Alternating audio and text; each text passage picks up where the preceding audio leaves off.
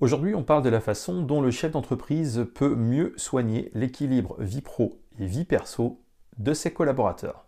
C'est le site Welcome to the Jungle qui a récemment publié les résultats d'une étude faite auprès de 2500 euh, salariés qui fait apparaître que 39% d'entre eux euh, n'arrivent pas à conserver un équilibre correct entre la vie professionnelle et la vie personnelle, alors que c'est une aspiration pour à peu près 75% d'entre eux. D'après l'étude, c'est une préoccupation euh, qui touche notamment les 40 à 49 ans.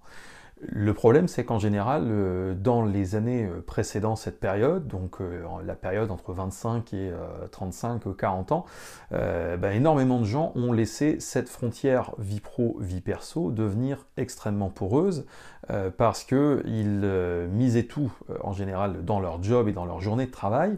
Et quand ils arrivent au-delà de 35 ans, au moment où ils construisent une famille, ont des enfants en bas âge, etc., il y a un certain nombre de, jeunes gens qui font ça de plus en plus tard euh, de nos jours, eh bien, ils commencent à éprouver un certain nombre de problèmes euh, à ce moment-là qu'ils n'éprouvaient pas forcément 5 euh, ou 10 ans auparavant. Ce qui veut dire que si on veut parvenir à un équilibre vie pro-vie perso convenable quand on approche de la quarantaine, eh bien, ce sont des habitudes qu'il vaut mieux construire bien en amont. Quand on n'y parvient pas, évidemment, à assurer euh, une forme d'équilibre entre la vie pro et la vie perso, eh bien c'est euh, le stress, le surmenage, le risque de burn-out et tout simplement le fait bien de ne plus réussir à être bon euh, dans aucun domaine, c'est-à-dire ne plus être bon dans sa vie pro, mais également ne plus être très bon dans sa vie perso c'est trop facile de dire euh, un tel, ah bah, son, plus gros problème c'est qu'il euh, ne sait pas décrocher. on, dit ça comme si c'était le problème du collaborateur et comme si on avait en tant que chef d'entreprise absolument euh, aucun moyen d'action sur le fait qu'un tel est incapable de décrocher. Il ne faut pas oublier qu'en management, on obtient avant tout les comportements qu'on a encouragés ou les comportements qu'on n'a pas explicitement découragés. On est en général euh, entouré de collaborateurs qui euh, veulent bien faire, qui veulent montrer qu'ils répondent présents au boulot et qui, euh, ce faisant, vont effectivement souvent tout seuls en faire trop, franchir la ligne continue et se mettre en difficulté. Or, on a, en tant que chef d'entreprise, des moyens d'intervenir là-dessus tout simplement pour ne pas encourager ces comportements-là ou les décourager de manière absolument explicite.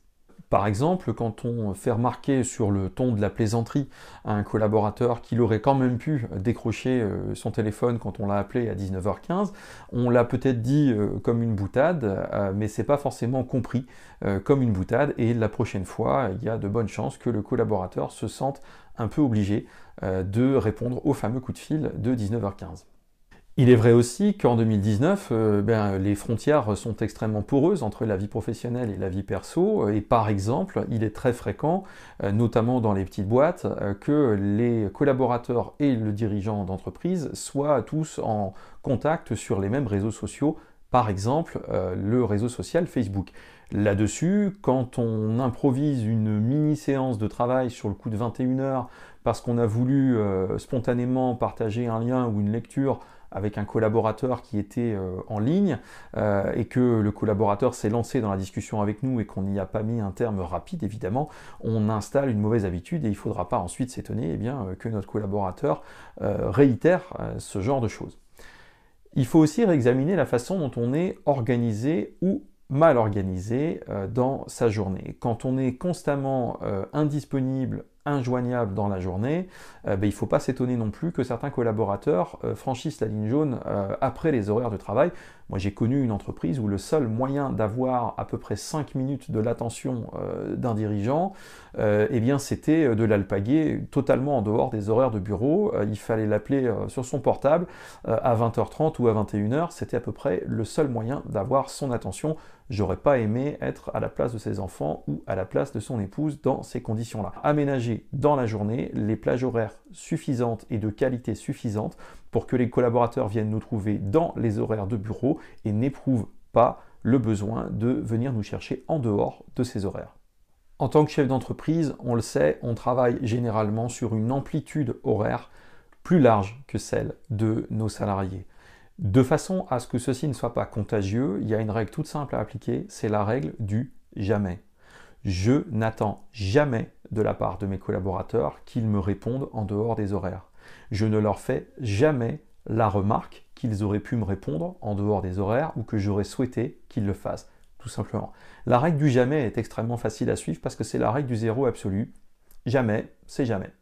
Dans mon entreprise, les horaires de bureau sont relativement stricts tout simplement parce qu'on a une convention collective qui euh, prévoit les 35 heures hebdomadaires strictes toute l'année. Par conséquent, on travaille en général de 9h à 17h avec une pause d'une heure euh, le midi. Ça oblige à un maximum d'organisation euh, dans la journée, euh, des réunions qui démarrent à l'heure, qui se terminent à l'heure, qui suivent un ordre du jour qui est clairement établi et qui évite à tout un chacun de perdre un temps fou dans des réunions dans lesquelles il n'est pas concerné. La priorisation des tâches, par conséquent, est particulièrement importante chez nous. les collaborateurs ont pour la plupart l'habitude de travailler dans des plages horaires clairement déterminées, avec des créneaux, et n'hésitent pas à euh, se fixer de petits rendez-vous avec des collègues pour faire un point de 5 minutes, 10 minutes, 15 minutes sur un sujet, euh, s'ils sont occupés sur une tâche dans une période donnée, de façon à ne pas multiplier les interruptions et à pouvoir consacrer un temps de qualité à leurs collègues le moment venu. D'ailleurs, quand je suis au bureau avec eux, la chose qui me fait le plus plaisir, c'est de me faire rembarrer.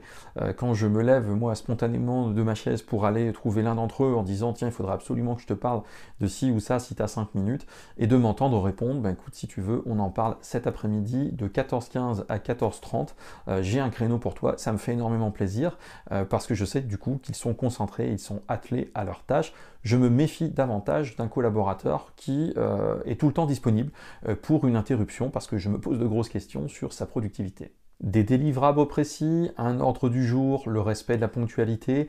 Euh, beaucoup de nos prestataires et euh, fournisseurs sont un petit peu euh, surpris de la discipline qui règne chez nous et de la quantité de travail abattu, mais il est évident que les deux sont absolument liés. On a également beaucoup de clients qui s'imaginent qu'on est trois fois plus nombreux que ce que nous sommes, tout simplement parce qu'il y a une certaine organisation derrière. Une autre petite astuce, c'est qu'il n'y a chez nous aucun appel entrant sur les téléphones fixes dans nos bureaux. Les appels sonnent tout simplement à 10 km de chez nous, dans une société externe qui est formée à répondre à à peu près 80% des demandes par téléphone et nous fait suivre sous forme de tickets techniques euh, les 20% qui restent, ce qui fait que euh, nos salariés dans nos bureaux euh, bénéficient d'une ambiance de travail extrêmement calme et ne sont pas sans arrêt interrompus par la sonnerie du téléphone. En matière de discipline collective, là-dessus aussi, c'est la règle de l'absolu. On ne s'appelle pas en dehors des horaires de bureau pour parler travail. Si les collaborateurs euh, papotent entre eux en dehors euh, sur les réseaux sociaux et par téléphone parce qu'ils s'apprécient, effectivement, ça les regarde, mais il n'est absolument pas prévu par l'entreprise de prolonger les conversations professionnelles euh, en dehors des horaires de bureau. Règle absolue également, respect total des soirées, des week-ends et des congés de chacun. Je n'appelle jamais un collaborateur pendant ses congés, quoi qu'il arrive. S'il se trouve que sur des réseaux sociaux, un sujet prend feu pendant une soirée ou un week-end, euh, eh bien j'interviens, moi, tout simplement, pour euh, ne serait-ce que masquer euh, la conversation de façon à ce que mon community manager puisse se mettre au travail dessus dès le lundi matin, quand il revient au bureau. C'est aussi là, bien sûr, que se trouve tout le mérite des process et des backups soigneusement travaillés l'année. C'est ce qui permet, en l'absence d'un collègue, euh, eh bien de n'avoir pas besoin de le déranger euh, sur son lieu de vacances ou euh, pendant ses week-ends, eh bien tout simplement parce qu'on sait quoi faire, y compris quel mot de passe, comment se connecter à son profil, à sa boîte mail, etc., de façon à pouvoir prendre la relève sans devoir le déranger.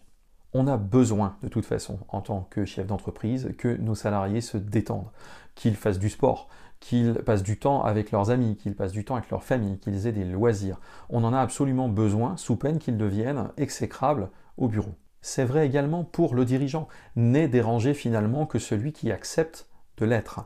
Euh, une boîte mail, on n'est pas obligé de la relever.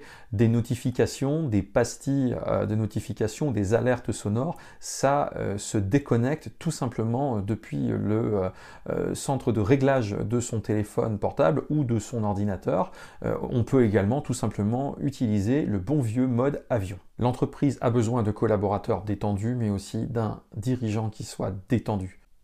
Et donc, je considère que c'est à moi de soigner l'environnement de travail pour que mes collaborateurs euh, ne créent pas à leur tour un environnement qui va les stresser et qui va me stresser. En conclusion, pour ne plus être dérangé en dehors des horaires de bureau, il suffit tout simplement d'instaurer la réciproque. On améliore ainsi son propre équilibre vie pro, vie perso, mais aussi en passant celui de tous ses collaborateurs.